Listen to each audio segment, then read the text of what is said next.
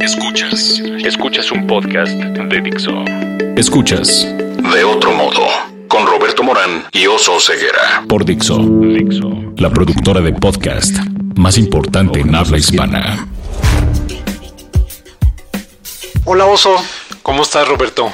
Oye, está padre la Ciudad de México, ¿no? Tiene sus cosas, ¿no? Está bonita. Hay una película por ahí muy famosa de Roma que, que recupera mucho esto de la arquitectura moderna, ¿no? De toda esta época como de cuando tú eras joven. Justamente de los setentas. De los setentas, cuando eras niño, ¿no? Hay muchas cosas modernas que como que no las vemos. Y por eso eh, está aquí Iván San Martín, que es un arquitecto, es maestro en arquitectura por la UNAM, lo sabe todo. Estuviste también en, Barcelona, ¿no? Sí, haciendo mi doctorado allá, becado por la UNAM. Y hace poco lo conocí porque nos estaba hablando de toda la maravilla. Eh, hablaste de la arquitectura relacionada con el agua. Así es. En, la zona de la Condesa de la Roma. Y entonces veías, eh, en esa presentación que hizo, veías que hicimos con esta ciudad y sobre todo qué le hicimos a la parte moderna, ¿no? Como que nos cayó gordo todos los 50, 60, 70 y le hemos puesto en la madre. Ay, bueno, pero Roberto, si están los libros de Tobar y de Teresa, lo del patrimonio perdido, o sea, pero si ya le hemos derruido la ciudad en todas las épocas. Aunque Tobar de Teresa más bien sobre todo habla del patrimonio del 19 y de anteriores, ¿no? Exactamente. Pero realmente el patrimonio que llamamos moderno, que viene siendo justo la arquitectura de los 30, 40 hasta 70, hasta ahí termina lo moderno en arquitectura, eh, realmente es el más indefenso, el más vulnerable, porque desde el punto de vista legal eh, no está protegido a menos que tenga una declaratoria individual. Es decir, no, no es, por ejemplo, el patrimonio del siglo XIX, con el hecho de ser hecho en el siglo XIX por ley, de Limba está protegido. Es decir, una casa de 1890 por ley está protegida, aunque nadie haga nada para protegerla, ya está protegida. El problema del patrimonio del siglo XX es que eh, es, vulnerable. Es el patrimonio que nos toca a nosotros como generación destruir o conservar. así es. ¿no? Decía una cosa bien interesante de cuando, cuando hiciste tu presentación de que Porfirio Díaz hizo muchas modernizaciones de la Ciudad de México y tenemos unos edificios maravillosos aquí y en Guanajuato, por cierto y, o en Oaxaca. Pero para modernizar destruyó mucho de la eh, herencia de la Nueva España. Así es. Pero dijiste algo bien interesante, que en aquel entonces lo de la herencia de la Nueva España tenía 60, 80 años. Era como lo que hicieron mis papás, mis abuelos. No le teníamos ese respeto. Eso está pasando exactamente ahora. Sí, es justamente más o menos un trecho de 50 años en el cual, digamos, son construcciones que en las que convivimos de pequeños o, nuestros padres vivieron en esas construcciones y, y asignamos pues que no tienen suficiente valor porque están demasiado cercanas a nosotros. Hoy probablemente sería impensable, bueno, sí se dan casos, pero mm, sería como más raro que alguien de manera tajante y abierta destruyera un templo del 18, ¿no? Seguramente el INE intervendría, probablemente, eh, digo, esperemos que sí, ¿no? Pero el patrimonio del, del siglo XX, particularmente los años 50, 60, pues está totalmente indefenso.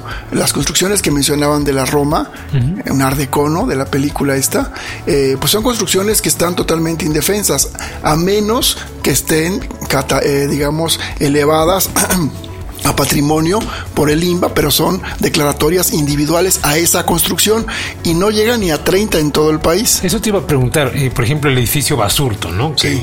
ese, por ejemplo, estará, está catalogado. Está catalogado. Así es, así es. Y, es una Pero es la falta de respeto fue por el temblor, ¿no? También.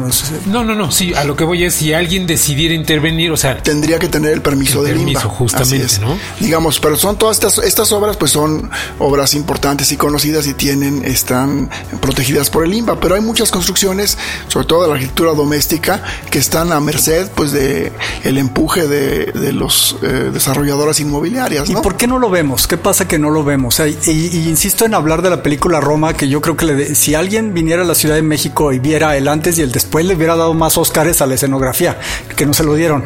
Porque cómo reconstruyeron eso, ¿no? El, cine de las Américas que está en Insurgentes y Baja California, es una belleza arquitectónica, tú debes saber quién es el autor. José Villagrán García, desafortunadamente, pues eh, con los años lo fueron transformando, transformando y bueno, es totalmente irreconocible. Es una porquería lo que le han puesto alrededor, o sea, como que se ve por ahí, como que algo pasó, como a las pirámides también que llegaron y le pusieron cosas encima. Justo eso iba Aunque eran bonitas las cosas que le pusieron encima a las pirámides, aquí le han puesto puras porquerías, ¿no? Déjame citar a de Mauleón, que ya vino, y, y él decía, o sea, esta ciudad se ha refundado primero porque llegaron los españoles y tiraron los templos y luego llegaron los este novohispanos y, y, entonces ha sido eso. Tiran y tiran y tiran. Cómo se acaba eso sí es, viene siendo como un proceso de fagotización no que nos estamos devorando la ciudad. Lo que pasa es que el empuje de, del interés económico es muy fuerte no entonces eh, viene siempre este interés de los inmobiliarios de pues destruir para construir.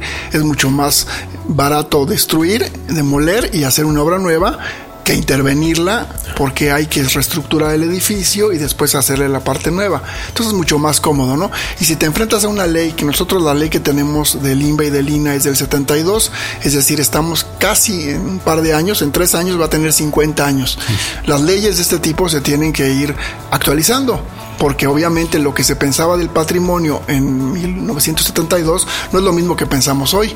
Entonces se tienen que ir este, actualizando y, pues ahí hay quedado, sexenios van, sexenios vienen, ha habido intentos de modernizar esta ley y pues mientras no se modernice, pues entonces están a merced de los de las destrucciones, ¿no? Ahora, una cosa es tumbar un edificio moderno, bonito y tal, y construir algo como lo que están construyendo todo de concreto y paredes blancas y acero, que es lo que están, que es lo que todos los arquitectos hacen, pero que más o menos tienen sentido de la proporción a hacer lo que se hace con el edificio este del cine de las Américas, que en realidad lo que están haciendo es nada más hacerlo, llenarlo de porquería y de porquería y de porquería, y ni siquiera es rentable económicamente, ni siquiera están, y no están conservando el patrimonio, ¿no? no necesariamente, sí, no necesariamente son los solamente los desarrolladores. Ha habido casos, pues, mm, digo, hechos por los propios arquitectos, ¿no? Teodoro González de León fue un arquitecto, yo particularmente lo conocí, un arquitecto muy notable, con obras extraordinarias. Sin embargo, en los últimos años, pues le tocó destruir el patrimonio moderno y con toda, con su venia se destruyeron muchas cosas. el, Auditorio Nacional no estaba feo, ¿no? Bueno, el Auditorio ah, Nacional, digamos, bueno, eh, era una obra este que digamos que remodeló de Ramírez Vázquez el auditorio anterior, pero hay obras yo creo que yo creo que si el resultado va mejor, dices que bueno, ¿no? Eh, destruyeron algo, pero el resultado es mejor calidad, pues está bien. Lo malo es que es cuando menos. Hay, eh, por ejemplo, el cine Manacar del arquitecto ah, Carral, este pues lo destruyeron y tenía un mural este muy bonito adentro. Ahí está el mural, lo, conservaron, pero, fue todo lo que quedó. Digamos, y, realmente a mi juicio el, edificio tampoco es que sea, a mi juicio desde luego es cuestionable, no me parece que sea el mejor ejemplo de arquitectura de Teodoro González de León. El superservicio Lomas que estaba ahí en la calle Ferrocarril en Las Lomas, es una extraordinaria obra de, Vladimir Caspé, un este arquitecto inmigrante que hizo cosas extraordinarias, aquí en Polanco hizo varias obras, y sin embargo con toda impunidad lo destruyeron. Desafortunadamente el IMBA eh, ya no le dio tiempo de hacer la declaratoria y entonces pues fue destruido, ¿no? Y dejaron además una cosa absurda, destruyeron todo el edificio, era una especie como de servicio automotriz, agencia, taller mecánico de los años 50, ¿no?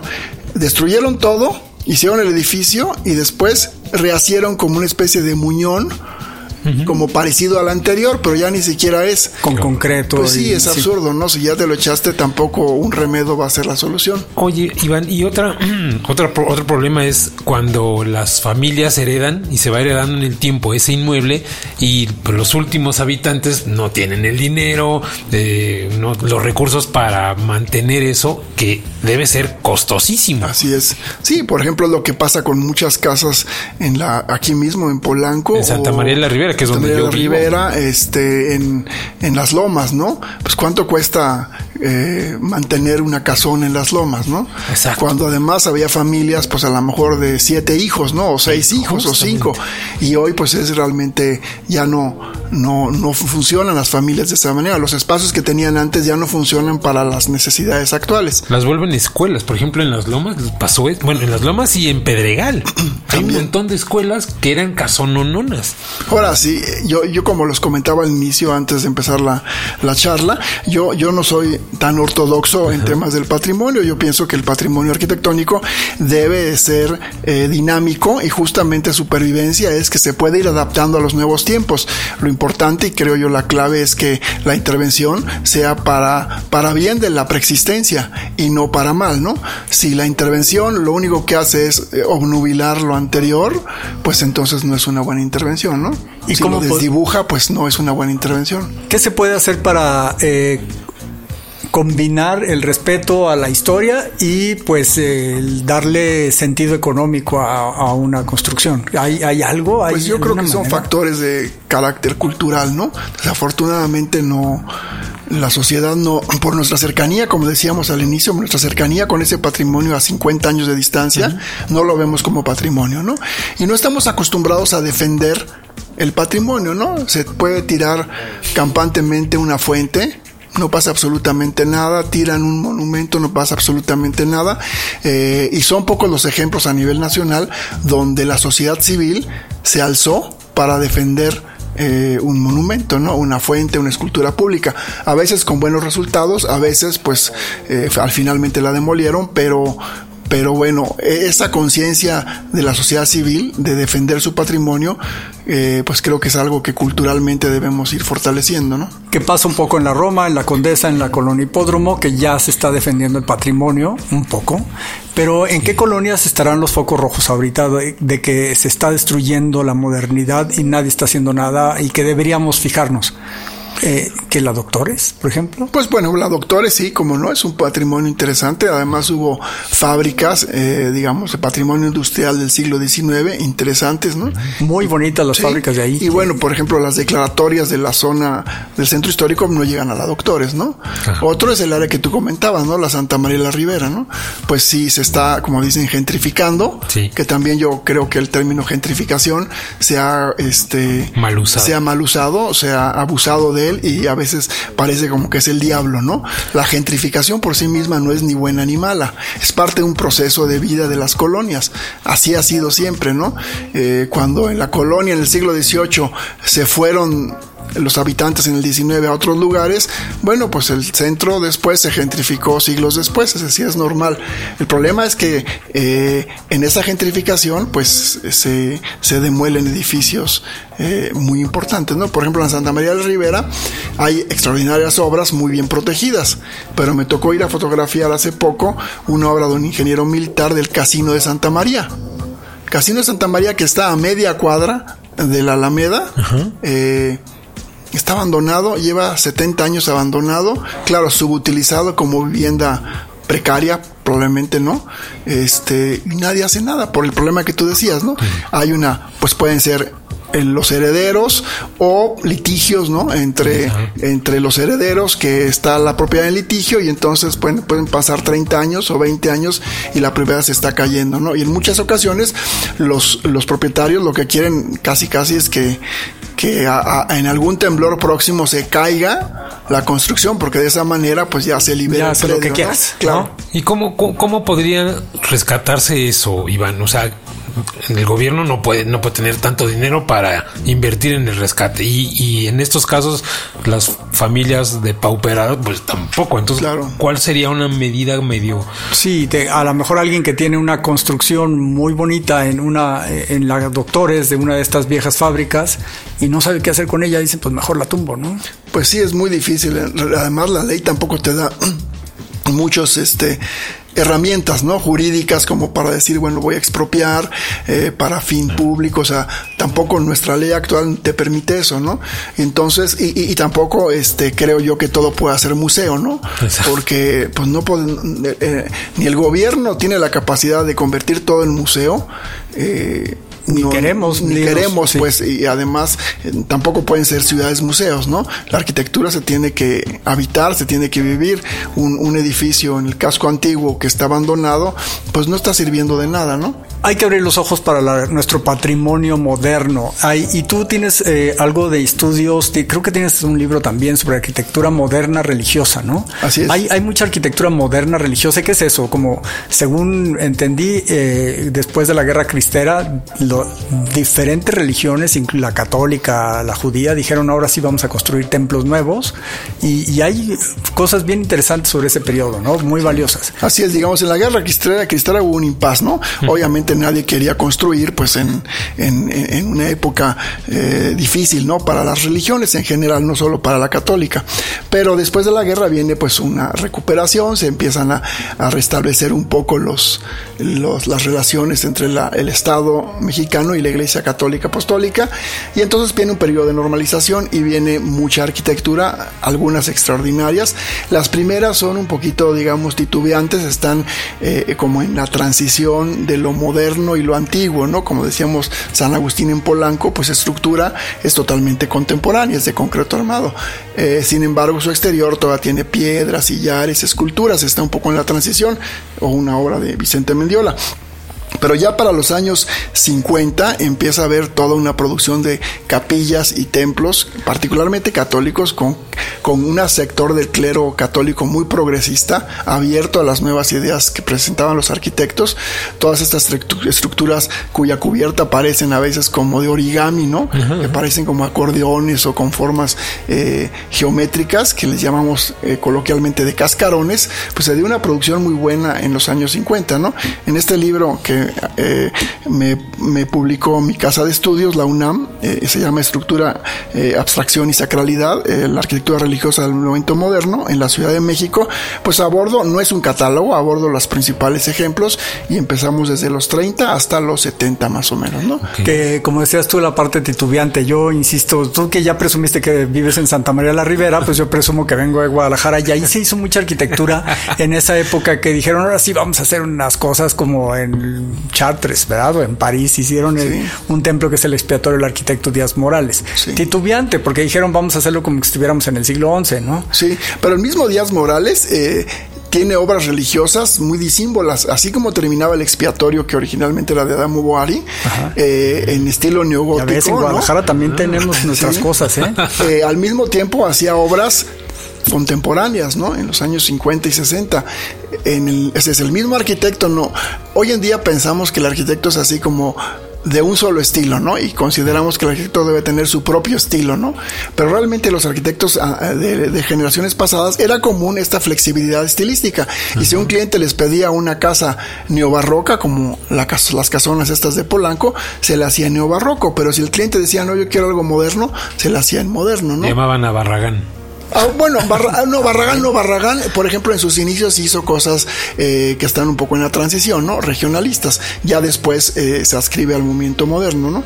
Pero eh, digamos que, que, es algo que gradualmente va, va caminando el movimiento moderno. En estricto sentido, tanto en la arquitectura religiosa como en el resto, terminaría en los años 70, porque a veces también se abusa del término moderno, ¿no? Sí. todo es moderno pues a lo mejor en un sentido coloquial tú puedes decir algo es moderno, pero desde el punto de vista arquitectónico, el movimiento moderno, que sería el, el término del nombre del estilo, termina hacia los años 70. Aquí en México, en provincia, eh, es un poquito más diferido porque eh, cambian, digamos, los tiempos y realmente después siguen otros periodos, ¿no? Tardo moderno, Eso postmoderno. un problema de adjetivos, porque luego ya le llaman contemporáneo, ¿no? Sí, y, luego ya. Sí, entonces contemporáneo de Cristo, ¿no? Ya puede ser lo más antiguo. Oye, son términos ambiguos, ¿no? Ponnos tarea de así algún templo, algo de arquitectura moderna que está padre conocer aquí en la Ciudad de México y que pues hay que verla y apreciarla y conservarla. Pues bueno, eh, digamos, no todos los templos modernos están en una concentrados en una misma zona está difícil como que hagas una visita guiada. A mí los, digamos, los más que más eh, me gustan, por ejemplo, el Templo de la Piedad de Enrique Lagenstein, que está en la Avenida Obrero Mundial, muy cerca de Viaducto Miguel Alemán. Ah, ya sé eh, extraordinario por dentro, extraordinario. Otro templo es el de Mario Pani, que está aquí en la calle de Leibniz, eh, cerca, como atrás del Camino Real, por decirlo así. Un templo pequeño, y es la única obra de, Mario Pani, de Pani. Pani. prácticamente hizo todos los géneros arquitectónicos, pero religiosos ese es el único, ¿no? Ah, ya sé cuál es, está antes de llegar al Camino Real. Ah, sí, antes, digamos, si tuviera ese circuito, antes de llegar al Camino Real del lado izquierdo, una fachada muy angosta, es una parroquia pequeña. Ahí, a donde va uno a los tacos, a Selene y todo eso por ahí. Una media cuadra antes de los más famosos los tacos que el templo. Sí, sí, sí, y eso que es la única obra religiosa en Mario Pani. Desde luego, los, edificios, condominios, ¿no? Que los primeros que se hicieron en esta ciudad, ¿no? Así es. Pani. Sí, los de Pani, ¿no? Los primeros, está además en el régimen condominal, que era un, era un régimen jurídico que no era eh, habitual en México, ¿no? Desde luego las obras de Barragán, ¿no? La, capilla de las capuchinas sacramentarias en Tlalpan, que está abierto al público, pero hay que pedir una cita a las monjas para que puedan entrar. Este, está la iglesia del Altillo, San José del Altillo, ¿no? Enrique de la Mora y Félix, eh, Félix Candela como calculista y, Fernando López Carmona, maestro mío, eh, pues son obras extraordinarias, ¿no? Eh, hay mucho realmente. solamente quisiera agregar ya para terminar, este, que, el patrimonio religioso tal vez comparado con el patrimonio habitacional o comercial es probablemente el más protegido, digamos. a pesar de todo, la ha librado bastante bien por muchas cuestiones, ¿no? Para empezar, muchos templos son de propiedad federal eh, no todos los gobiernos quieren meterse con los cleros, ¿no? Ya como que ya con la guerra cristiana tuvieron suficientes, entonces no, digamos, no, no, no alteran la propiedad federal. Eh, muchos templos incluso fueron puestos a nombres de, de, sociedades civiles, por ejemplo la comunidad judía no, no ponía sus sinagogas como templos para que no pasaran a propiedad federal, entonces forman parte de un conjunto social y cultural y de esa manera seguían conservando la propiedad, ¿no? Entonces digamos, por razones jurídicas y culturales, los templos son patrimonio que se ha salvado, ¿no? Lo cual no significa que, esté exento, ¿no? En muchas ocasiones los, los propios padrecitos son los primeros que también destruyen, ¿no? Porque se ponen creativos. sí, le voy a poner aquí una sacristía. Sí, entonces se ponen creativos y entonces destruyen a veces, pues de buena fe, pero pero destruyen el patrimonio, ¿no? Que ahorita me acordé de esa sinagoga que está en Monterrey, casi llegando a viaducto. Así es. Ese, un poco abandonada, ¿no? Sí, y, difícil de fotografiar por fuera, ¿no? Porque están los árboles y está en una zona conflictiva. Esa, eh, la, comunidad judía en México tiene como tres grandes comunidades, ¿no? Depende de su origen. Eh, topológico, geográfico, ¿no? y cultural. Este particularmente es de la comunidad sefardí, que son, digamos, un sector minoritario probablemente en México, pero importante, ¿no? Las otras dos comunidades tienen más sinagogas. Sí.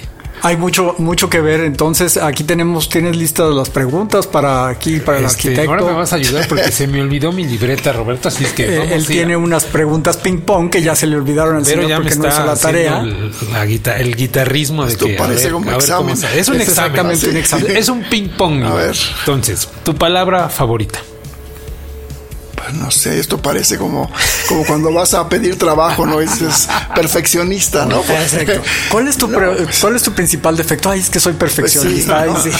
Pues, no sé, pues disciplina, ¿no? Disciplina. Sí, tu palabra menos favorita. Desorden, tal vez, ¿no? No sé pero también si vas a ver mi, mi, librero y mis libros vas a decir, no, pues este no, menos más el desorden que tiene este. ¿Qué te prende creativamente, espiritualmente? Pues probablemente una buena obra de arquitectura, ¿no? Es decir, un buen espacio bien logrado con un buen manejo de la luz, ¿no? Con un sabio manejo de la estructura, ¿no? ¿Qué otra profesión intentarías? Bueno, ya, ya cumplí uno de esos sueños, ¿eh? Este, hace cinco años me metí a estudiar filosofía, este, con mis compañeros a los cuales les tengo mucho aprecio, de 20, 21, 22 años, ¿no? Y entonces me metí a estudiar filosofía en la Universidad de Claustro Sor Juana y recién en diciembre acabo de terminar. Mm. Estoy en proceso de, de, tesis apenas, bueno, de terminación de estudios, ¿no? Bueno, es que hablar de arquitectura religiosa y no haber estudiado filosofía, o sea, como que sí te faltaba esa parte, ¿no? Pues sí, eh, me, fui, me, fui acercando poco a poco a la filosofía. Nunca fue algo que yo me hubiera planteado cuando estudié, siempre quise ser arquitecto, ¿no? Eh, no es aquello de que me hubiera gustado ser filósofo, no. Pero en el camino, pues me fui acercando a la filosofía, ¿no? ¿Qué otra profesión no intentarías? Político, yo creo. Eso no ha salido mucho. Pero no mucho, pero eso no es profesión. O sea, puede ser arquitecto y además político. Bueno, sí, hay, buenos políticos y arquitectos, ¿no? Pero ante el estado de las cosas como están, son, además son profesiones de alto riesgo, ¿no? Sin dudas. ¿Tu modo de transporte favorito? Pues lamentablemente el coche, ¿no? Por ejemplo, hoy lo que hice, pues me vine en Uber, ¿no? Bueno, ya hice el comercial este, eh, me vine, bueno, en, en, transporte alquilado, ¿no? Pero lo estoy tratando de hacer para, sobre todo cuando vengo a lugares que es difícil el estacionamiento, ¿no? Pero sí, realmente yo trabajo en la UNAM y vivo en la colonia Cuauhtémoc y, y, aunque es a veces me he ido en metro y así, sin embargo, pues sí, a veces es más cómodo coger el coche, ¿no? A lo mejor indebidamente. ¿Tu grosería favorita? No digo groserías. ¿De veras? Ese es un arquitecto filósofo. No digo groserías y nunca me he emborrachado. Es que soy medio típico. wow. Sí. ¿Tu obra arquitectónica favorita? ¿Aquí en México? En México, sí, en, la ciudad. Híjole.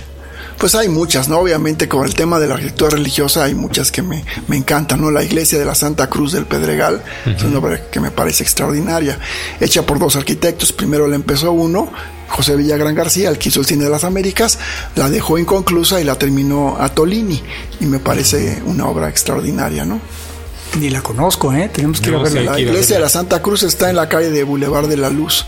Muy bonita iglesia. ¿Y tu primer recuerdo de la infancia, Iván? Eh, cuando jugaba con mi hermano, yo creo que según yo, porque a veces uno se inventa estas historias, ¿no? Según yo, debe haber tenido como dos años, dos años y medio. Y jugábamos al elevador y, nos metíamos al closet de mi mamá, mi hermano y yo, y pues era algo muy simple, ¿no? Te metías y mi hermano cerraba y él era el elevadorista y entonces decía, piso dos, te esperabas hasta que abría el piso dos. Y tú te imaginabas que estabas en un edificio sí, arte claro, Arquitecto ya desde los Es una tontería, pero sí, este, es son como, creo yo que es el recuerdo más antiguo, ¿no?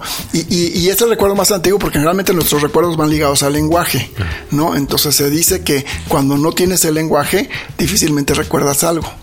Necesitas el lenguaje. Necesitas ponerle nombre a las cosas. Cuando tienes el lenguaje es cuando normalmente empiezas a acumular recuerdos. ¿Dónde te puede buscar la gente? ¿En, qué redes? Este, tengo, bueno, este, mi face no es como personal, ¿no? Pero eh, hay una página que tengo de, templos de la arquitectura religiosa en Face. Este, es una, una página donde voy subiendo eventualmente, ah, este, eh, pues una, una iglesia más o menos cada mes más o menos, en fin.